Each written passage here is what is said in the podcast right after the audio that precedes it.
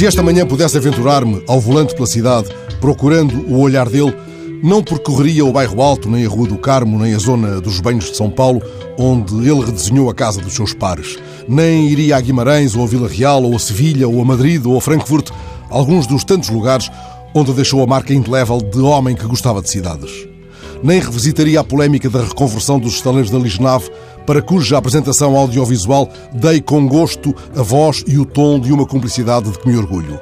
Talvez abrisse nesta rádio onde ele defendeu uma singular ideia de cidade, uma pequena janela para a intervenção que assinou no Museu do Oliveira e do Azeite, em Mirandela. Mas tentaria povoar de imagens e de vozes sobreviventes as aulas de desenho de estátua que ele teve com o mestre Lagoa Henriques, nesses dias em que acabara de chegar de Moçambique, onde viveu entre os 7 e os 17. Talvez refizesse o percurso de elétrico entre Belas Artes e a Cantina de Ciências, onde nesses dias longínquos ele costumava almoçar. E procuraria, é claro, os cafés onde gostava de ir jogar xadrez e iria beber uma cerveja ao Ricardo antes de procurar a escola Marquesa da Lorna, no bairro Azul, onde ele começou a dar aulas.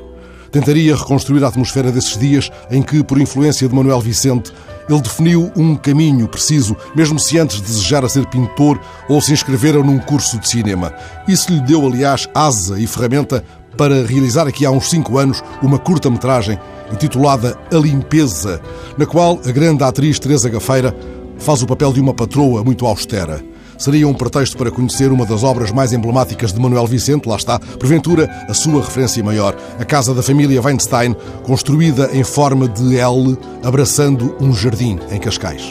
Nessa curta-metragem,